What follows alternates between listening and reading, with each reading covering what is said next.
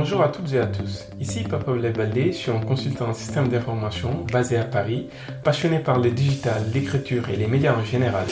J'ai eu envie de créer ce podcast que j'ai baptisé Sabali. Alors pour ceux qui ne connaissent pas ce mot, Sabali signifie patience en bambara, une langue communément parlée en Afrique de l'Ouest, notamment au Mali, au Sénégal et en Guinée. Avec Sabali, j'irai tous les 15 jours à la rencontre de femmes et d'hommes d'exception aux parcours atypiques et ayant réussi dans leurs domaines respectifs. Ensemble, nous allons décortiquer leur parcours, parler de leurs succès, de leurs échecs et des enseignements qu'ils en ont tirés. Nous parlerons également de leur passion, mais aussi de leur choix professionnel. Je vais essayer à chaque fois de mettre en lumière leur singularité, leurs différences qui vous allez l'entendre au fil des numéros et aussi ce qui fait leur force. Mon objectif à travers ces interviews de personnalités remarquables est de susciter des vocations auprès de nos jeunes sœurs et frères et leur montrer qu'à force de persévérance, tout est possible. C'est l'occasion également de découvrir de nouveaux métiers et de mettre en lumière cette majorité silencieuse qui est réussie.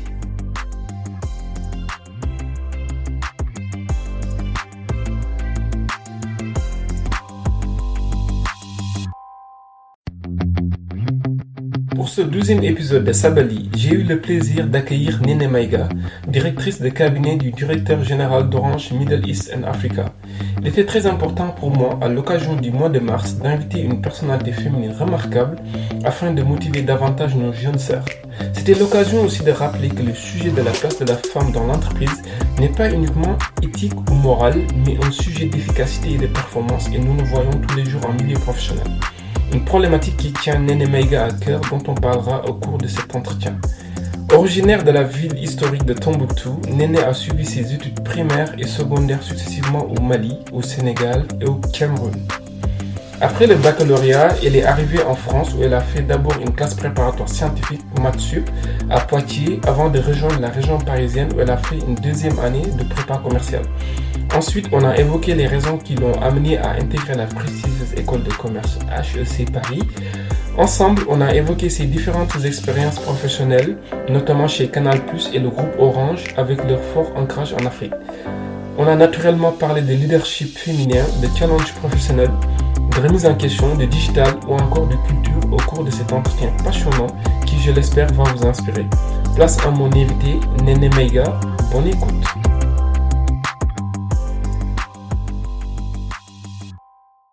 Bonjour Néné. Bonjour Papa Blay. Tout d'abord, merci d'avoir accepté mon invitation. C'est un réel plaisir pour moi de t'avoir sur ce podcast. En préparant mes questions, j'ai appris que tu as vécu successivement au Mali, plus particulièrement dans une ville de savoir, Tombouctou, le Sénégal, le Cameroun et la France. Euh, Pourrais-tu te présenter à nos auditeurs en revenant sur ton enfance et ta scolarité? Ok.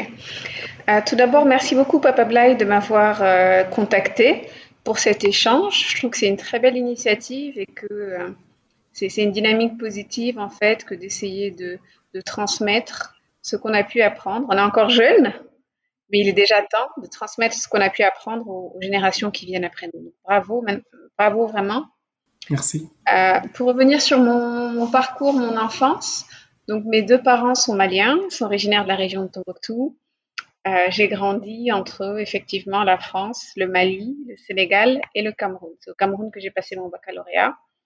Et tous ces pays-là ont vraiment une, place particulière dans mon cœur. Sur mon enfance, en fait, j'ai toujours eu une, j'ai une enfance plutôt très heureuse, hein, très calme, sans événements particuliers.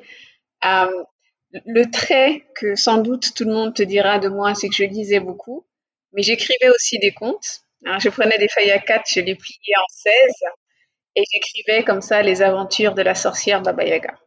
pendant très longtemps, j'ai pensé que j'allais finir euh, sur des, professions plutôt littéraires, donc sur l'écriture ou sur euh, les scénarios de cinéma, des choses de ce type-là. Et puis finalement, c'est n'est pas tout à fait ce qui s'est passé. Mm-hmm. Donc, euh, concernant mes études, je suis, j'ai suivi un parcours un peu classique. J'ai fait une filière S parce que je savais pas ce que je voulais faire. Et puis arrivé en terminale, je savais toujours pas ce que je voulais faire. Et euh, mon CPE de l'époque au Cameroun, Monsieur Rakoto Nirina, m'avait conseillé une, prépa avec un, un, internat à Poitiers. Il me dit c'était une maths sup. Donc, euh, et je me suis dit, ben, ça m'a l'air intéressant la maths sup parce que ça, ça peut être quelque chose qui t'apprend à travailler. Et puis j'avais, j'avais déjà un peu le goût du challenge. Donc j'ai choisi d'aller en maths sup. Donc j'ai quitté mon Yaoundé pour arriver à Poitiers. Alors là, je pense que tous les étudiants africains euh, qui ont eu à faire ce mouvement-là euh, partageront avec moi ce sentiment de, choc. Parce que c'est vrai qu'il y, a un écart culturel, il y a un écart climatique. Et puis, en fait, euh, l'entrée dans l'âge adulte, en réalité, on n'est plus chez papa-maman, on est tout seul. Donc, c'est tout un tas de bouleversements qui se font d'un coup et qui sont vraiment structurants. Hein. Les premiers mois, c'est quand même difficile à vivre. Ce que je retiens quand même de Poitiers, c'est que j'ai vraiment été adoptée. J'ai vraiment eu des, familles, euh, des parents d'amis, des familles d'amis qui m'ont vraiment, qui m'ont accueilli les bras grands ouverts. Et c'est ce qui a rendu mon, expérience aussi riche humainement. Et c'est vraiment euh, par ce biais-là que je m'en souviens encore. Donc j'étais en maths et j'ai découvert les maths et j'ai adoré ça parce que j'ai découvert que les maths c'était pas des calculs. ça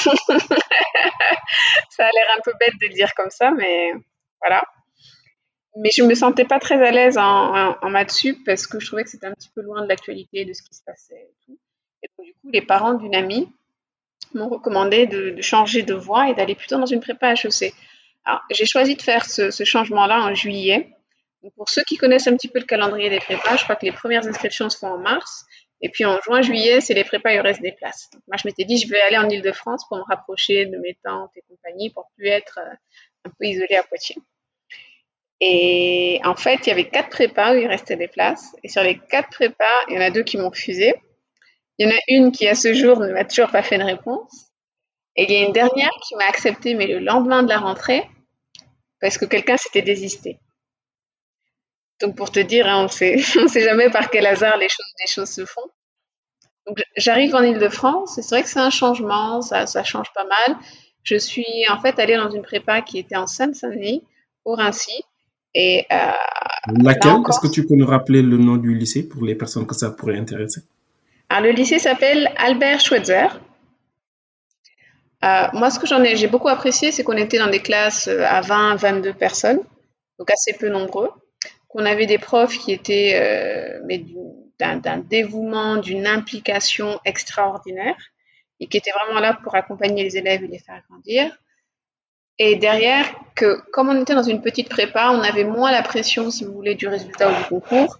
Et on était plus sur des sujets, je dirais qu'en général, les gens apprennent ou découvrent en école de commerce.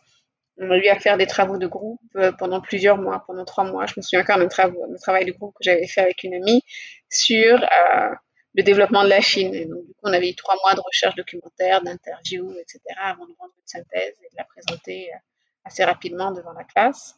On a eu des visites au musée.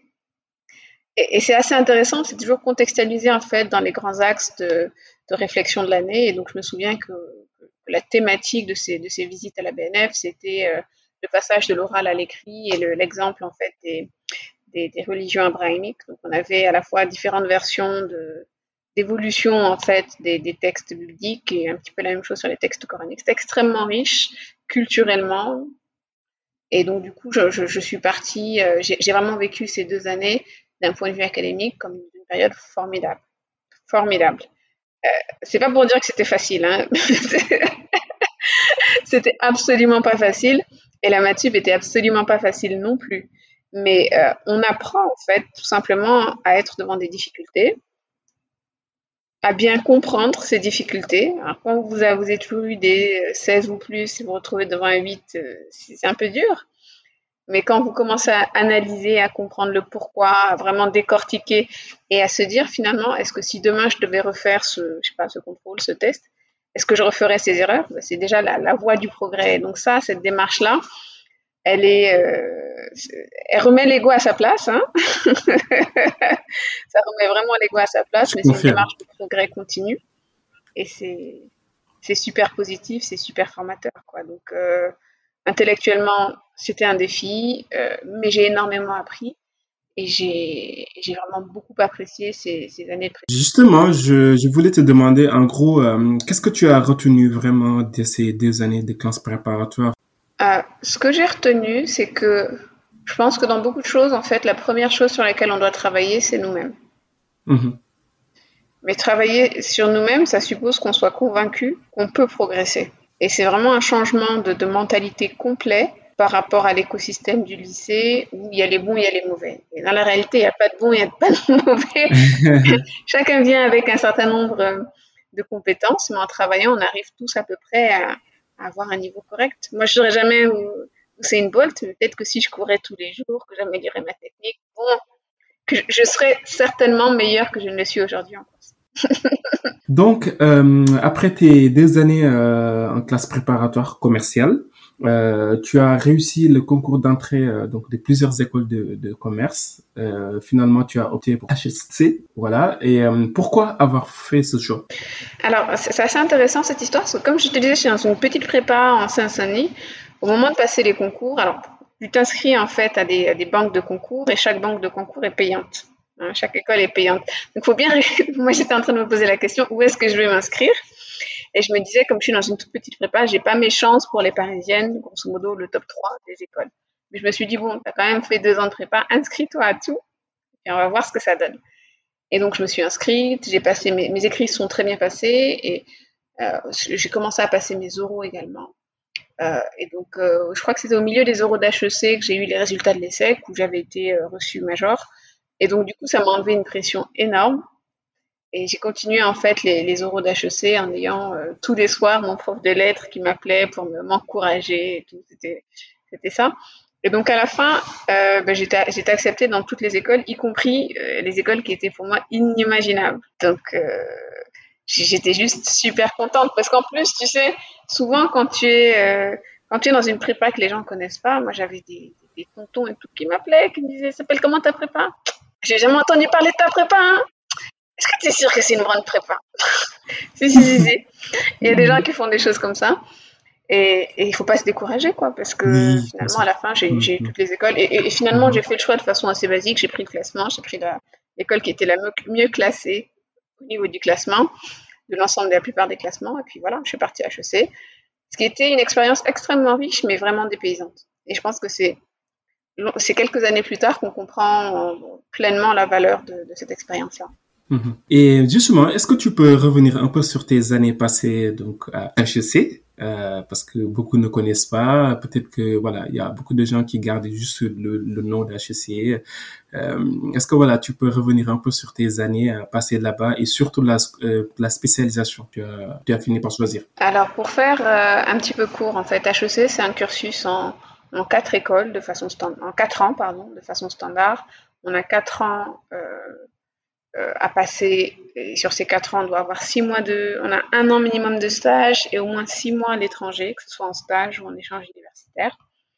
Donc en général, les gens font deux premières années à l'école, une première année très généraliste, une deuxième année on commence à spécialiser, ensuite une année de césure, où en général les gens font deux stages, euh, et puis une troisième année qui est pour le coup l'année de la spécialisation, et on peut choisir d'être spécialisé en finance, d'être spécialisé plutôt sur l'entrepreneuriat ou autre. Grosso modo, comment ça fonctionne. Alors, me concernant, euh, j'ai également fait, fait une année de césure. J'ai fait un petit peu plus qu'une année de césure. Et puis, par la suite, je me suis spécialisée en...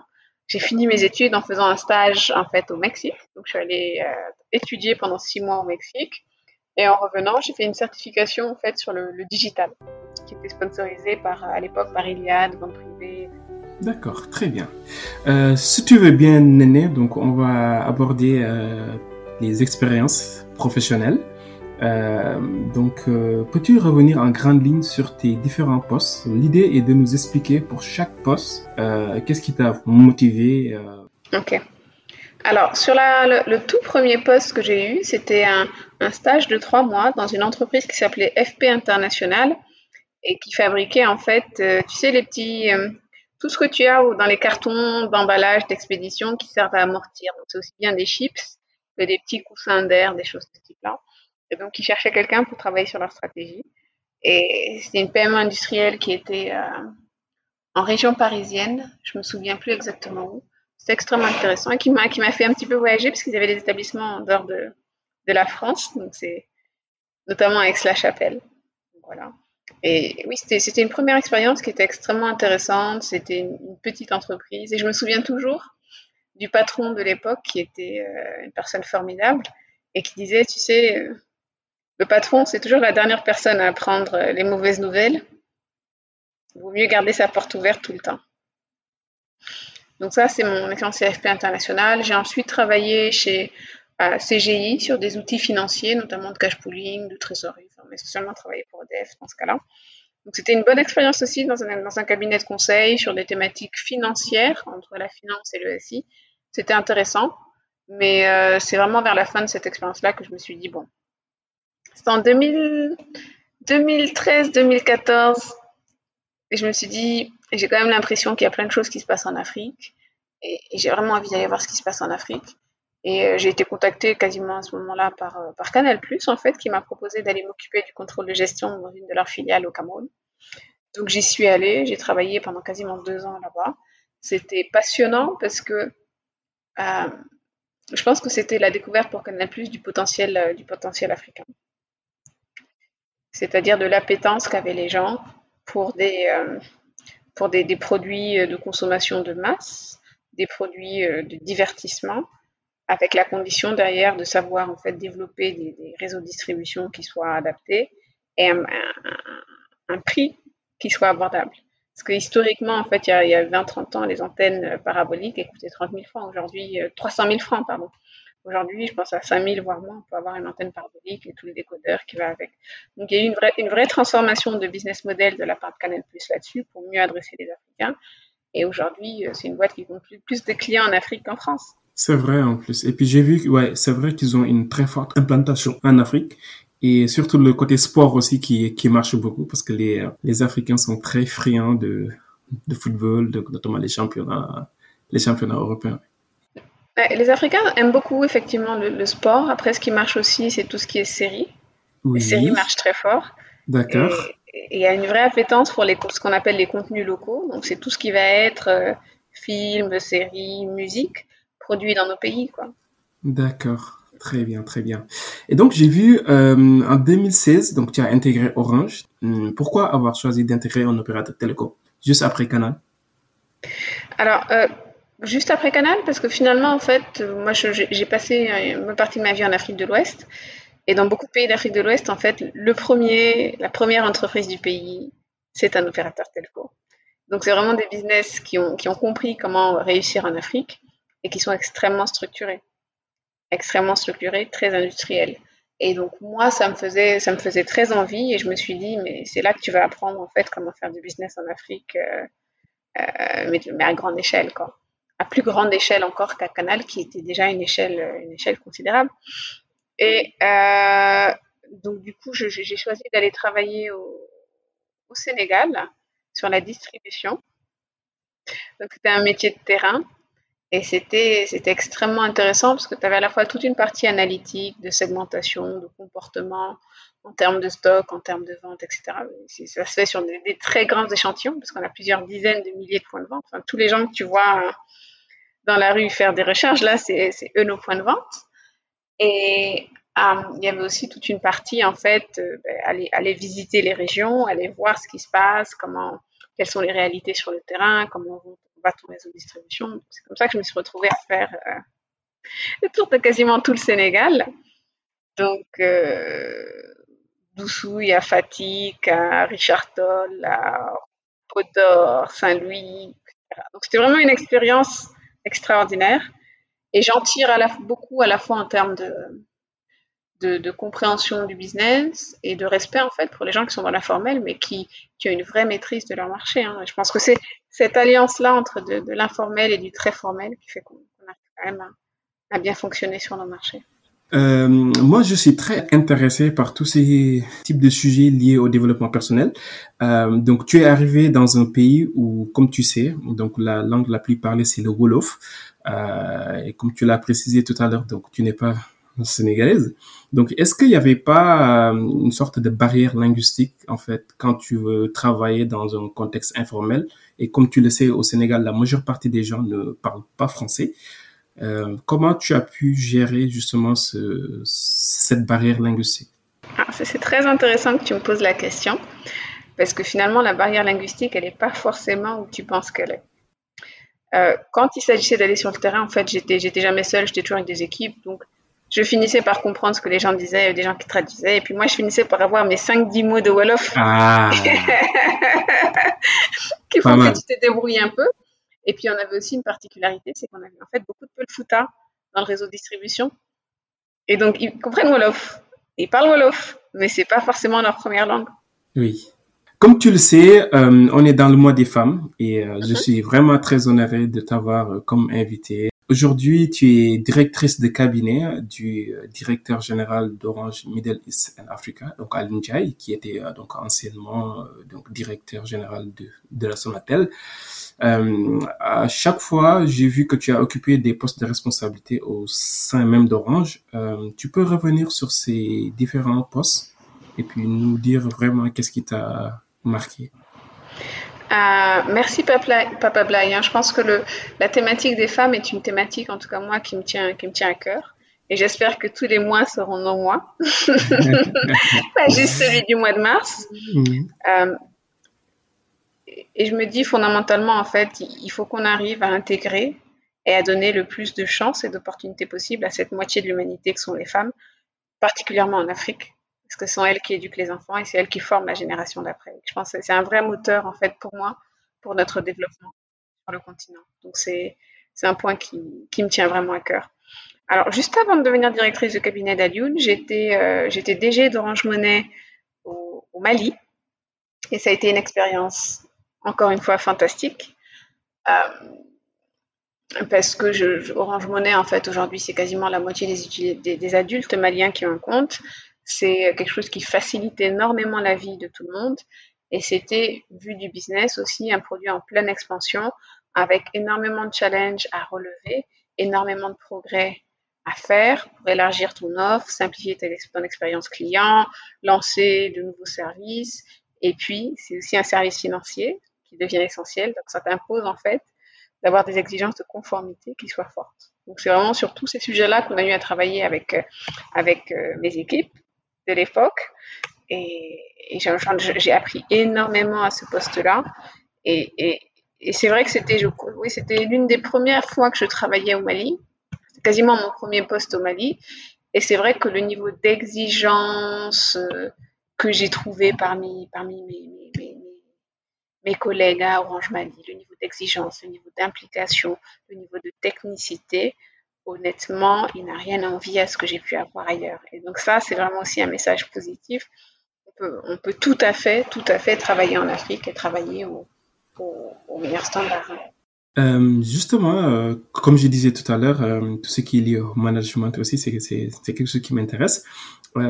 quand on dirige comme ça des équipes, toi, en tant que manager, qu'est-ce qui est vraiment le plus difficile en termes de management? Il y, a quelque, il y a quelque chose qui, euh, je crois que c'est un, un, proverbe de chez nous d'ailleurs qui dit ça, qui dit pour aller vite on va seul, pour aller loin on va à plusieurs. Et donc fondamentalement c'est vraiment ça le, le, le, le, challenge en fait. L'objectif c'est d'arriver ensemble à construire un chemin qui soit, qui soit meilleur que la somme des individualités qu'on a, qu'on a de part et d'autre. Donc ça c'est un point qui est, qui est important. C'est l'objectif qu'on veut tous et c'est toujours quelque chose qu'on essaye de faire dans le, dans le respect des uns et des autres, dans le respect de leurs aspirations. Et, et ça demande à chaque fois quand même beaucoup, beaucoup, beaucoup, à la fois d'empathie, mais de réflexion et de recul. Quel est vraiment le rôle de directrice de cabinet et euh, qu'est-ce que cela requiert comme compétence particulière pour occuper ce, ce genre de poste? Alors, c'est marrant parce que je réfléchissais avec, euh, avec un, de mes, un de mes collègues. Alors, il y, y, a une chose en tout cas qui, qui est très claire, c'est que la plupart de 90% de ce que tu fais ne t'est pas attribué. c'est vraiment un travail de l'ombre. Donc, c'est un travail de petites mains, de préparation de dossiers, de conciliation, d'information, de concertation. Donc, c'est vraiment quelque chose qui te fait échanger avec énormément de parties prenantes, qui t'amène en fait à avoir une compréhension beaucoup plus fine des enjeux de toutes ces parties prenantes et une vision en fait sur la stratégie sur le long terme. Donc, c'est un poste qui apprend énormément, que ce soit en termes de relationnel, en termes de gestion de situations difficiles ou autres et qui te met en fait, que ce soit d'un point de vue business ou personnel, au contact en fait d'enjeux euh, de, euh, de dirigeants en réalité. Mhm, mhm. Et qu'est-ce que cela requiert aussi comme type de, de compétences euh, personnelles, professionnelles d'ailleurs? Alors ça, ça, ça, dépendra beaucoup, beaucoup, beaucoup du patron que tu as. Je pense qu'il y a autant de, de de, directeurs de cabinet que de, que, de, de patrons auxquels ils sont rattachés. On ne leur demande pas tous la même chose. Euh, moi, j'ai quand même la chance d'avoir comme patron à Lundiaï, hein, qui est une référence à la fois d'un point de vue business, d'un point de vue humain et d'un point de vue éthique pour moi. Donc, je, te dirais, ça t'impose un, niveau de rigueur extrême, beaucoup d'attention aux détails et beaucoup de, finesse dans la gestion des, situations. Je ne te dirais pas que j'ai toutes ces qualités-là à 100%, mais le fait d'avoir occupé ce poste-là te pousse vraiment sur, une pente d'apprentissage qui est, qui est très très forte. Je voudrais aussi qu'on parle un peu du groupe Orange. Quel type d'impact en fait euh, a aujourd'hui euh, la marque euh, en Afrique? Je discutais hier avec un ami qui m'a dit bon vous êtes en train de faire votre petit Wakanda. Ah. Et j'ai dit oh on essaye. D'accord, ok. Alors la marque Orange ou Orange le groupe Orange en Afrique et au Moyen-Orient c'est mhm. quasiment 6 milliards de chiffre d'affaires, 18 000 ah salariés. On est dans, présent dans 18 pays en Afrique et au Moyen-Orient. On est souvent euh, parmi les premières entreprises des pays où nous sommes. Et quand tu fais la somme en fait des emplois directs concrets, des emplois indirects concrets, de tout ce que font nos fondations, etc., on arrive souvent à représenter une part significative du PIB des pays où nous sommes. Euh, on, on, crée effectivement beaucoup d'emplois, on crée des infrastructures par définition, même là où elles ne sont pas. On permet à tout le monde en fait de rester connecté aux étudiants parfois quand il y a quand il y a des situations comme celle-là aujourd'hui d'étudier à distance, aux gens de télétravailler, aux gens de gérer leurs finances de façon euh, vraiment autonome. Je pense qu'on contribue à transformer la vie des Africains et à rendre euh, accessible le monde du digital au plus grand nombre. Et c'est vrai qu'il y, y, a une initiative qu'on a lancée euh, il, y a, il, y a, quasiment deux ans maintenant qui me tient particulièrement à cœur, qui s'appelle les Orange Digital Center on a lancé un à Tunis, un à Dakar, et on est en train d'en ouvrir dans tous les pays de la zone et dans tous les pays en fait au monde où le groupe Orange est présent. Donc c'est une, idée africaine qui a inspiré tout le reste du groupe. Et en fait, un Orange Digital Center, c'est un, seul lieu où tu as une école de code gratuite, tu as un Fab Lab, tu as un accélérateur et parfois tu as notre fonds d'investissement qui peut être là également pour accompagner les startups. Donc en un seul lieu, on apprend aux gens à coder, on leur permet on crée un écosystème où ils peuvent échanger, où ils peuvent se challenger, où ils peuvent expérimenter, être accélérés. Donc c'est vraiment quelque chose qui pour nous peut aider et va aider à, enrichir l'écosystème du numérique en Afrique. Donc, euh, donc voilà, on fait notre, notre petit Wakanda. Ça me plaît bien cette expression. ouais, c'est très joli. Orange est euh, numéro un dans presque tous les pays où il est présent, surtout en Afrique. Euh, Lorsqu'on est vraiment numéro un partout, euh, comment on se remet en question tous les jours en fait? Parce que l'idée c'est d'être leader, mais comment fait-on justement pour rester toujours leader? C'est une excellente question. Euh, je pense que quand on est leader trop longtemps et qu'on n'est pas challengé, on court le risque d'être fossilisé, mais ça demande en fait une discipline de tous les jours et on est dans un secteur en fait qui est un secteur technologique où les choses changent tous les jours. Les gens qui, euh, qui à 10 ans étaient des cracks parce qu'ils maîtrisaient euh, une technologie, aujourd'hui cette technologie-là, bon, c'est dépassé. Donc par la force des choses, on est tous obligés de se mettre à jour, d'apprendre, d'aller plus vite et tout. Et c'est à la fois la technologie qui nous pousse, la concurrence, et puis nos clients. Nos clients, aujourd'hui, euh, tout le monde veut de la. C'est le client qui va te dire Moi, je veux, je veux de la 4G partout. Par exemple. Et donc, ça, ça c'est important. Mais dans la réalité, en fait, dans la réalité, les chiffres, on n'est pas tout à fait leader partout. Donc, ça aussi, ça nous pousse à continuer à pouvoir nous, améliorer. Et puis, quand tu, tu te regardes, te compares avec les autres, tu vois toujours, en fait, des des domaines, les autres qui sont en Afrique ou qui ne soient pas en Afrique, hein, des domaines où tu te dis, bon, bah, il y a une belle idée quelque part, comment je fais pour, euh, pour m'y mettre aussi. Quoi. Néné, on va passer à la partie la plus fun du podcast. Euh, je vais te poser des questions plutôt personnelles. Euh, première question que je voudrais te demander, qu'est-ce qui te passionne dans ton métier et quelles en sont les, difficultés s'il en existe, bien sûr? Ce qui me passionne dans mon métier aujourd'hui, euh, c'est vraiment l'impact positif que ça a sur la vie des gens. C'est ce, qui, ce qui est un moteur qui te permet de continuer. Tout le reste, si tu veux, qui va avec en termes d'intérêt intellectuel, de, de, de, reconnaissance, etc. Tu peux l'avoir un petit peu partout, mais avoir un secteur qui ait autant d'impact positif sur la vie des gens en Afrique, il n'y en a pas beaucoup. c'est quelque chose qui me motive énormément. Euh, les difficultés, tu as énormément de sujets à gérer. Donc, tu as une charge de travail qui est considérable.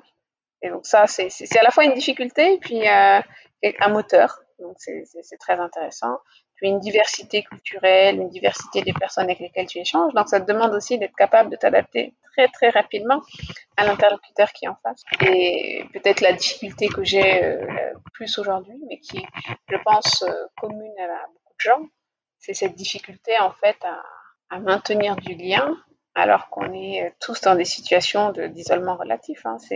Je pense que il y a deux ans, on nous aurait raconté ça, on aurait tous dit que c'est un scénario de science-fiction. On est dans la science-fiction aujourd'hui. Très bien. Euh, il y a aussi une question que j'aime beaucoup poser. Euh, as-tu connu des moments de doute? Et si oui, euh, comment les as-tu surmonter? Oui, oui, oui. J'ai connu effectivement des moments de doute dans ma carrière.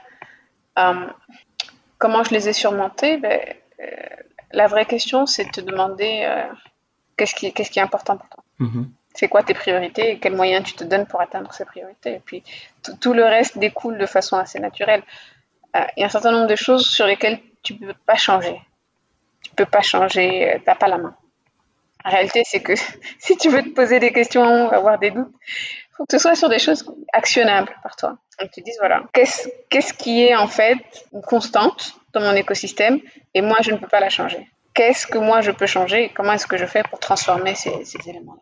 Voilà un petit peu comment, de mon côté, comment euh, je, surmonte les moments difficiles. Parce que finalement, la, vraie question, c'est qu'est-ce que tu as envie de faire? Qu'est-ce que tu as envie de faire? Jusqu'où tu as envie d'aller? Euh, Quelles sont tes aspirations? Et puis, euh, est-ce que tu peux aspirer un peu plus haut? Parce que si tu vises les étoiles, tu finirais peut-être par tomber sur la Lune, ce qui est déjà pas mal. Hein. On ne peut pas parler de Tombouctou sans parler des livres. Euh, comme à chaque épisode du podcast, je demande à mes invités de recommander des, des livres. Euh, As-tu des bouquins euh, que tu aimerais conseiller à nos chers auditeurs? Oui, j'ai quelques bouquins que j'aimerais j'aimerais conseiller. Donc, j'ai essayé de me limiter pour pas en faire. Alors, il y a, mhm. d'abord les, lettres à un jeune poète de Rilke. Oui. Qui, sont un, un ouvrage fantastique, fantastique. Je n'essaierai même pas de le résumer, mais je vais te le, je te recommande chaudement de le lire. Je pense que ça t'aidera beaucoup. Euh, le deuxième livre que je voulais recommander s'appelle L'éloge de l'imperfection. Alors déjà, le titre est magnifique, qui est écrit par Rita Levi Montalcini, qui était une scientifique italienne, je crois l'une des premières femmes prix Nobel. Ah, et c'est en fait un, un, ouvrage euh, un peu biographique. Voilà. Alors, un troisième livre écrit par Amadou Kourouma qui s'appelle En attendant le vote des bêtes sauvages. Ah, très bien. en fait, euh, donc j'ai reçu il y a deux semaines euh, Pape Modelum, que je salue d'ailleurs, euh, qui travaille à la Banque mondiale, justement, qui me l'a, qui me l'a fortement recommandé. Ah, il faudrait que j'aille en discuter avec lui. en tout cas, c'est un livre génial. Et c'est vraiment un livre génial que je, que, je recommande, que je recommande très fortement. Alors, j'en avais deux autres que je voulais recommander.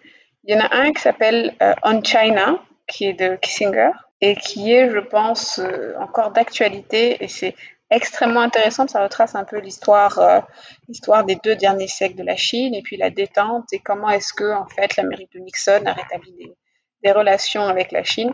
C'est vrai que 40 ans plus tard, on voit toutes les conséquences en fait de ces actes fondateurs-là, mais c'est extrêmement frappant de le voir décrit par quelqu'un qui a effectivement participé à ces, transformations-là. ces transformations-là.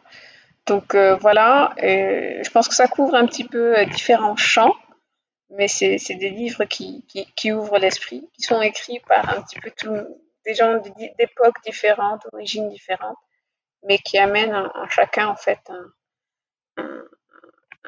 déjà une sincérité, une puissance qui ne peuvent qu'aider ceux qui se plongent dans leur lecture. Très bien. Pour les personnes qui nous écoutent, donc je mettrai toutes les notes euh, dans le podcast. Euh, as-tu des, des, passions que tu aimerais partager? Alors, c'est très bizarre parce que les, les, deux passions dont je vais te parler, Mhm. On a l'impression qu'elles viennent de nulle part, ou que tu les, tu les connais un petit peu, elles, arrivent un peu par les hasards de la vie. Et après coup, tu vois, je me suis dit, mais c'est très, c'est très drôle d'avoir ces passions-là, parce que finalement, c'est deux choses qui sont en fait très développées au Mali. Donc la première chose, c'est la photographie. comme ah. tu le sais, euh, ça, ça, ça, c'est une passion que je me suis découverte en fait en, en prépa avec des, avec mhm. un ami qui m'a initié au développement, au tirage en noir et blanc. D'accord, ok. Et en fait, il se trouve que le Mali est quand même en Afrique un des pays avec la, culture photographique la plus riche et la plus, la plus ancienne. Donc, tu as, des, échos comme ça qui sont toujours assez, assez, assez surprenants parfois. D'accord. Et une autre passion? Une autre passion, c'est les langues. J'aime beaucoup apprendre, apprendre les langues. Et, tu me diras, en fait, ça correspond aussi à ma, philosophie sur le travail. C'est intéressant quand tu maîtrises pas les choses. si, tu, si, tu vois une fiche de poste et que tu te dis, je sais faire 90% du truc, pour moi, ça veut dire que c'est pas le poste pour toi. Il faut aller dans les choses où tu, tu, as le plus à apprendre, le plus à grandir. En tout cas, dans cette phase-là de ma vie. Et, c'est vrai que pour moi, apprendre une langue, c'est vraiment. Euh, en fait, c'est pas juste les mots qui changent, c'est toute la logique derrière qui est différente. Donc, c'est un petit peu comme si, en fait, tu avais l'habitude de regarder la réalité sous un angle et tu changes légèrement d'angle. Et en fait, quand on dit qu'il y a des traductions, en fait, quand tu essayes de transposer, tu fais toujours des mauvaises traductions. Donc, tu es obligé de changer d'esprit. Et après, parfois, tu peux avoir des jeux où quand tu essaies, quand tu transposes des expressions, par de chez nous en français, ça donne quelque chose d'extrêmement, d'extrêmement intéressant parfois. quand on dit euh, la vie, c'est beaucoup de matin. C'est quoi ton rêve? Oui, en fait, j'ai un rêve qui, qui, réellement me dépasse, qui je sais ne sera pas réalisé de mon vivant, mais j'espère de, tout mon cœur avoir l'occasion de voir dans, dans, ma vie, dans ma vie, une Afrique apaisée, développée, fière d'elle-même. On l'espère tous. Comme euh, tu le sais aussi, euh, voilà, donc je profite toujours de ce podcast justement pour euh, avoir le maximum d'informations pour les jeunes, surtout voilà, leur donner le champ des possibles en matière d'orientation et aussi d'opportunités de carrière. Donc, as-tu des conseils à donner aux jeunes filles pour les motiver davantage dans les disciplines d'excellence? Oui. Alors, je, je donnerai quelques conseils avec toute modestie, parce que parfois il ne marche pas pour, pour tout le monde, mais en tout cas, ce qui a marché pour moi et qui, dont je pense vraiment que ça a de la valeur de partager avec les autres, c'est peut-être trois conseils. La première chose, c'est le travail. Travailler, travailler, travailler. Et viser, viser le ciel. Il ne faut pas être son premier saboteur. Il faut être son premier, son premier fangirl, son premier coach. Ça doit être toi-même. Ça qu'il faut viser encore plus loin que ce que, ce que tu penses. Faut pas se mettre des limites tout seul parce que euh, là, c'est le manque de confiance en soi qui parle. Il faut vraiment euh, se dire que tout est possible et travailler pour se donner les moyens d'atteindre ces possibles-là. Donc ça, c'est mon premier conseil. Le deuxième conseil, c'est qu'on ne réussit jamais seul, en fait. Quand tu regardes un petit peu ce que je t'ai raconté, tu as toujours autour de moi des gens qui, qui t'aident euh, gratuitement, des gens qui, te soutiennent, qui t'encouragent, etc des gens qui te donnent un petit conseil qui va changer ta trajectoire professionnelle. Et autant tu es aidé, autant il est utile et important d'aider les autres. On ne sait jamais, en fait, ce que juste une phrase, une information ou un petit, euh, un petit geste dans la bonne direction peut apporter à quelqu'un. Donc voilà. Et le, la dernière chose, c'est que on ne peut pas changer euh, tout le monde, on ne peut pas changer l'univers, en tout cas pas tout de suite. On peut déjà commencer en, se, travaillant sur soi-même et en, visant à s'améliorer tous les jours. Et ça, ça peut faire une très très grande différence au bout du compte. Amis jeune fille, euh, le message est passé. Euh, le mot de la fin? Le mot de la fin, euh, c'était un mot de remerciement à toi, Papa Blague, pour cette très belle initiative. Parce que je pense que aujourd'hui, en fait, il y, a, assez peu de frontières. Je pense que partout où on est, on a accès, on peut avoir accès aux meilleurs contenus, aux meilleures formations. Il faut juste euh, savoir où elles sont, parfois être un peu guidé et les saisir. Et je pense que ce que tu fais là euh, contribue à créer un peu une plateforme, un écosystème où, les jeunes Africains échangent entre eux, s'informent, communiquent et ça peut avoir des effets positifs extrêmement, extrêmement forts. Je pense plus loin que tu ne l'imagines aujourd'hui. Donc en tout cas, bravo à toi. Merci de nous avoir écoutés jusqu'ici. J'espère que cet épisode vous a plu. Toutes les références de livres, d'entreprises, d'écoles ou d'universités seront mentionnées dans les notes du podcast. Merci, à bientôt.